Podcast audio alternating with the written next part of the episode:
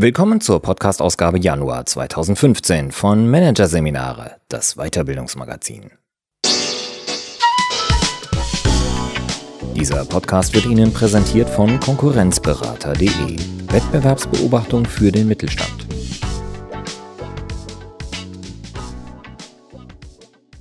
Weitere Podcasts aus der aktuellen Ausgabe behandeln die Themen Führungskräfteauswahl, Kultur als Kriterium und TIT-Konferenzen.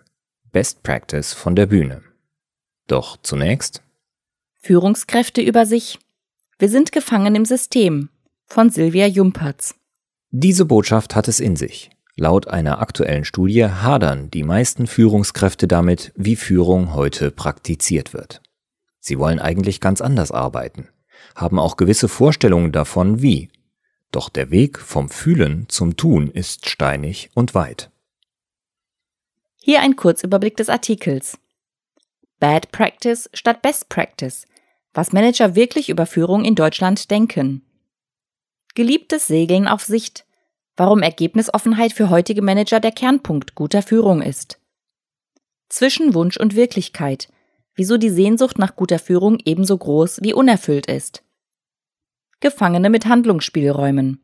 Welche neuen Wege Führungskräfte trotz widriger Umfeldbedingungen offenstehen. Und Zukunftsängste und Hoffnungen. Wohin kann ein Paradigmenwechsel führen? Zum Einstieg ein Gedankenexperiment. Stellen Sie sich vor, eine Studie hätte ergeben, dass über 70 Prozent der deutschen Ärzte die Arbeitsweisen ihrer Profession ablehnen. Dass die Mediziner das Gefühl hätten, es ist falsch, was wir hier machen. Es sollte eigentlich ganz anders laufen. Gruselig, oder? So eine Studie gibt es tatsächlich. Doch es wurden keine Ärzte befragt, sondern 400 deutsche Führungskräfte aus Konzernen und mittelständischen Betrieben, also Angehörige einer Berufsgruppe, bei der es immerhin nicht um Leben und Tod geht. Das allerdings macht die Sache nur einen Tick weniger brisant, denn auch die Arbeit von Führungskräften beeinflusst das Leben vieler Menschen. Das zentrale Ergebnis der aktuellen Studie Führungskultur im Wandel lässt daher aufhorchen. Rund 77 Prozent der deutschen Führungskräfte haben das Gefühl, dass die Art und Weise, wie Führung in Deutschland praktiziert wird, den Anforderungen nicht entspricht. Nicht den heutigen und erst recht nicht denen in der Zukunft. Die Studie wurde vom Bremer Beratungs- und Forschungsunternehmen Next Practice GmbH unter dem Dach der Initiative Neue Qualität der Arbeit, kurz INQA, durchgeführt. Bei ihrer Veröffentlichung im Herbst 2014 rief sie ein großes Echo hervor. Deutschlands Führungskräfte sind mit ihrer Arbeit nicht im Reinen, sie wollen eigentlich ganz anders führen. Diese Nachricht elektrisierte Medien und Öffentlichkeit. Denn meist sind es ja die anderen, sind es Journalisten, Arbeitnehmervertreter, Personalmanager, Mitarbeiter, Berater und Politiker, die Deutschlands Liedern die rote Karte zeigen und Veränderungen anmahnen. Dass große Teile der Chefs offenbar selbst mit ihrer Zunft hadern, verlieh der alten Debatte über die Qualität von Führung neue Brisanz. Dabei war das INQA-Förderprojekt Forum Gute Führung, in dessen Rahmen die Studie entstanden ist, gar nicht mit dem Anspruch angetreten, die Führungspraxis in Deutschland kritisch hinterfragen zu wollen. Ursprünglich ging es darum, Good Practices in Sachen Führung herauszuarbeiten, erklärt Per Oliver Filvock, Leiter des Referats Zukunftsgerechte Gestaltung der Arbeitswelt beim Bundesministerium für Arbeit und Soziales, das die Studie im Rahmen von INQA finanziert hat. Über das Ergebnis der Studie, das große Unbehagen der Führungskräfte, sei man dann ziemlich überrascht gewesen.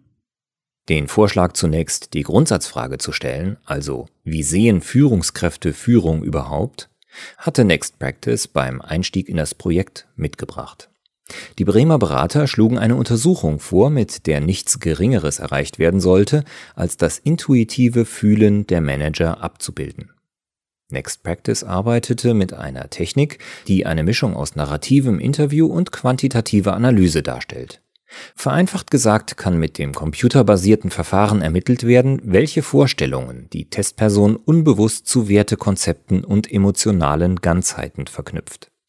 Über viele Menschen hinweg mathematisch verdichtet ergibt sich aus den individuellen Bewertungsmustern schließlich das Gesamtmuster der Wertvorstellungen und Gefühlslagen, die aktuell eine Kultur bestimmen.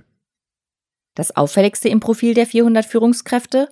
Ausnahmslos alle Befragten haben ihr Bild von guter Führung mit Begriffen wie Ergebnisoffenheit, Resonanz, Transparenz und dem Austesten von Möglichkeiten assoziiert. Noch vor Jahren wäre das ein undenkbares Ergebnis gewesen. Da hätte planvolle Zielorientierung im Zentrum der Kultur gestanden, urteilt Next Practice Firmenchef Peter Kruse. Dass das Segeln auf Sicht für Manager heute derart attraktiv und selbstverständlich ist, ist jedoch nachvollziehbar. Führungskräfte sind nun einmal zentrale Symptomträger gesellschaftlicher Veränderungsprozesse, so Kruse. Und schon seit langem steigen die Komplexität und die Dynamik in der Wirtschaft ständig an.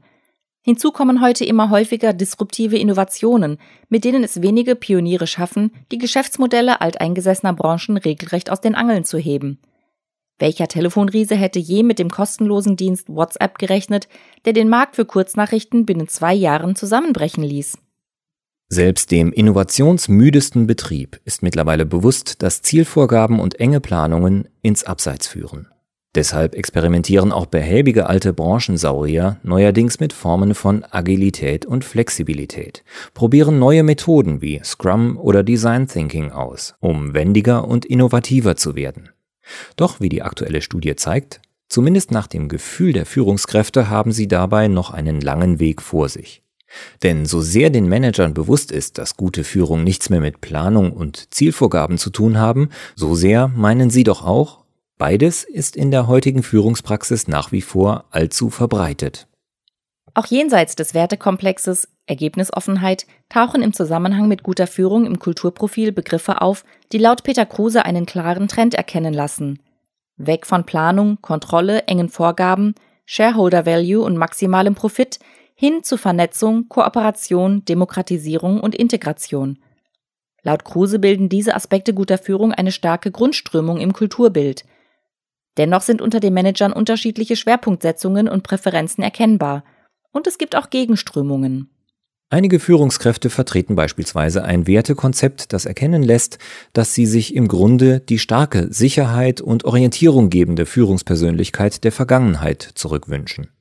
Damit heben sie sich deutlich von der Mehrheit ihrer Kollegen ab, die mit der starken Führungsperson vor allem Negativattribute wie Egoismus, Hierarchie und Machtmissbrauch verbinden. Doch die Gruppe der Traditionalisten ist klein. Nur rund 13 Prozent denken noch so. Und sie scheinen zu ahnen, dass sich ihr Wunschbild guter Führung in einer komplexen Umwelt, die sich der steuernden Hand eines Einzelnen zunehmend entzieht, nicht mehr durchsetzen kann denn sie blicken höchst pessimistisch in die Zukunft. Den Fans einer traditionell absichernden, fürsorglichen Führung steht denn auch eine deutlich größere Gruppe von Managern gegenüber, die genau das Gegenteil will, nämlich einen mehr oder weniger starken Rückzug der Führungskraft als Richtungsgeber und Steuermann. Rund 18 Prozent bringen mit guter Führung vorwiegend Aspekte wie Kollaboration fördern, Zusammenarbeit in wechselnden dezentralen Teams stützen, Integration und gemeinsame Reflexionsprozesse anstoßen in Verbindung. Kruse fasst das unter dem Oberbegriff Coaching kooperativer Teamprozesse zusammen. Noch einen Schritt weiter gehen jene 24 Prozent der Führungskräfte, die die Entwicklungen der Industrie 4.0 bereits auf das Thema Führung übertragen haben. Produktions- und Entwicklungsprozesse finden zunehmend vernetzt über Unternehmensgrenzen hinweg statt. Und die Manager erkennen offenbar, dass sich solche Prozesse, die außerhalb ihrer Einflusssphäre liegen, nicht mehr mit den alten Top-Down-Modellen steuern lassen, kommentiert Per Oliver Filwog.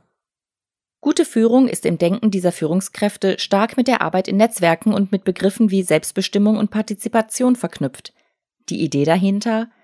Arbeiten kluge Köpfe selbstbestimmt und frei in Netzwerken zusammen, können sich dort höhere Kreativitäts- und Innovationspotenziale entfalten als in den klassischen Top-Down-Strukturen.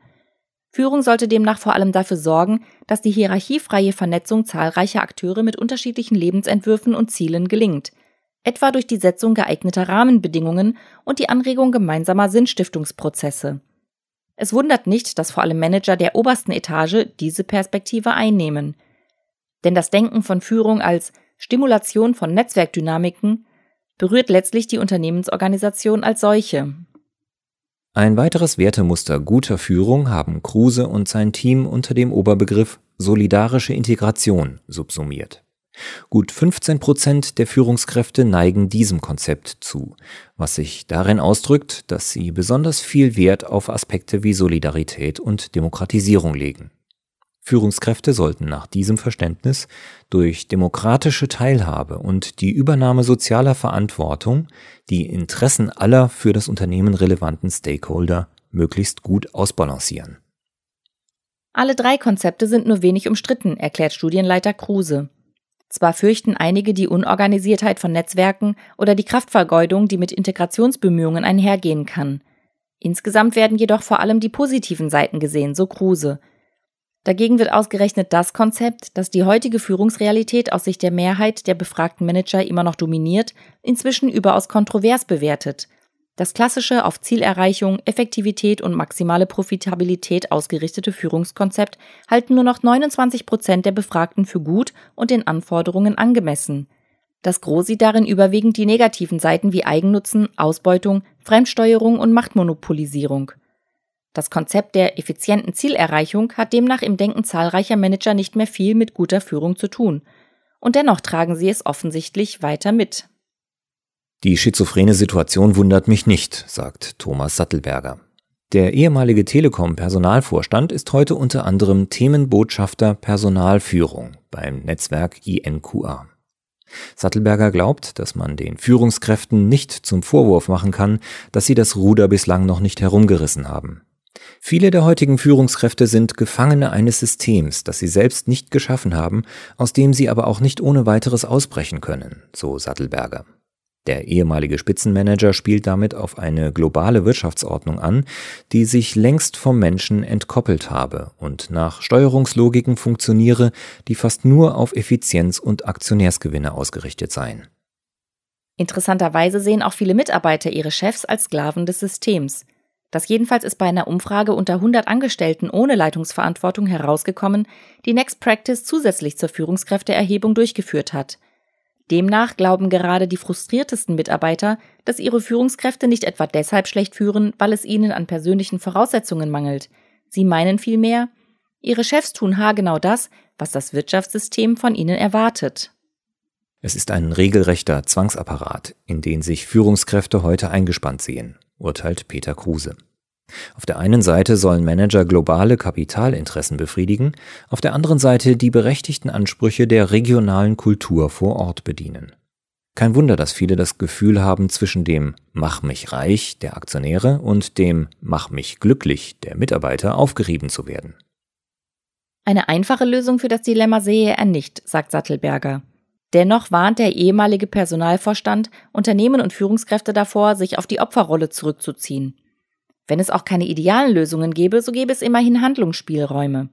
Schließlich hindere niemand eine Führungskraft daran, ihren Führungsstil stärker in Richtung Teamcoaching zu entwickeln. Niemand hindere ein Unternehmen daran, zumindest in Teilbereichen mit autonomen Netzwerkstrukturen zu experimentieren. Und niemand hindert einen Aufsichtsrat daran, die Gehälter des Topmanagements nicht nur an die Gewinnmargen zu koppeln, sondern auch an andere Faktoren wie die Kunden- oder Mitarbeiterzufriedenheit, so Sattelberger. Der Ex-Manager hält selbst radikalere Lösungen für keineswegs abwegig und verweist auf den Computerhersteller Dell. Dessen Chef Michael Dell hat den Betrieb nach 25 Jahren Börsengeschäft kürzlich von den Aktionären zurückgekauft, um wieder mehr Handlungsspielraum zu bekommen. Die von Next Practice befragten Manager scheinen ihre Handlungsspielräume immerhin zu erahnen. Erkennbar daran, dass zumindest die Netzwerk- und Kollaborationsfreunde recht optimistisch in die Zukunft blicken. Sie glauben, dass sich die Führungsrealität mit der Zeit ihrem Ideal zunehmend annähern wird. Vermutlich liegen sie damit richtig. Denn der Druck der Märkte wird wohl tatsächlich immer mehr Unternehmen zwingen, auf agilere Formen der Zusammenarbeit zu setzen. Nur bedeuten agilere Arbeitsformen auch eine Abkehr von der vorherrschenden kompromisslosen Profitorientierung des Business? Arbeitsformen lassen sich ändern, aber was ist, wenn das Shareholder-Denken nicht durch echtes Stakeholder-Interesse ersetzt wird? Wenn die neuen Netzwerke kalt bleiben, wie Kruse es ausdrückt? Interessanterweise scheinen vor allem jene Führungskräfte, denen Integration und Solidarität besonders wichtig sind, genau das zu fürchten. Laut der Studie blicken gerade sie eher pessimistisch in die Zukunft. Thomas Sattelberger hält diese Ängste für überzogen. Der INQA-Themenbotschafter ärgert sich über die Schwarzseherei, denn aus seiner Sicht bieten gerade die neuen Arbeits- und Organisationsformen das Potenzial für mehr Integration und Solidarität. Netzwerke sind ein wichtiger Katalysator für stakeholderorientierte Unternehmensführung, betont Sattelberger. Denn im Netzwerk müssen Themen grundsätzlich ausgehandelt und Interessen verschiedener Anspruchsgruppen in einem Ausmaß berücksichtigt werden, das viele Unternehmen bislang nicht kennen. Zudem muss Führung im Kontext von Netzwerken, in denen selbstbestimmte Köpfe zusammenarbeiten, nahezu zwangsläufig all das entwickeln, was Mitarbeiter von ihren Chefs heute oft vergeblich einfordern. Empathie, Offenheit, die Fähigkeit, sich selbst zurückzunehmen und Arbeitsbeiträge zu dosieren, statt sie zu dominieren. Die heutigen Manager werden sich dafür noch stark weiterentwickeln, Unternehmen werden sich experimentierend vorantasten müssen. Jedes Einzelne wird für sich die Frage beantworten müssen, wie viel Demokratisierung möglich und wie viel Macht nötig ist, um Dinge voranbringen zu können. Ob aber der Grundtakt unserer Gesellschaft mit ihrem, bislang auch von der Politik betonten, Fokus auf Wachstum und Produktivitätssteigerung so schnell ein anderer werden wird, das ist fraglich.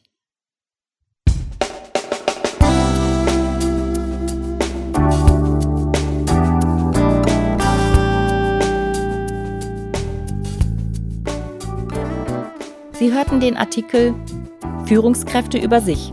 Wir sind gefangen im System von Silvia Jumpertz aus der Ausgabe Januar 2015 von Managerseminare, produziert von Voiceletter. Weitere Podcasts aus der aktuellen Ausgabe behandeln die Themen Führungskräfteauswahl, Kultur als Kriterium und TED-Konferenzen, Best Practice von der Bühne. Weitere interessante Inhalte finden Sie auf der Homepage unter managerseminare.de und im Newsblog unter managerseminare.de/blog.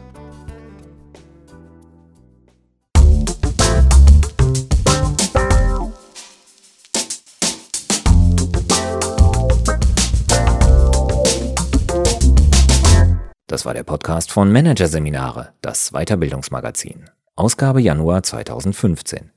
Dieser Podcast wird Ihnen präsentiert von www.konkurrenzberater.de. Wettbewerbsbeobachtung für den Mittelstand.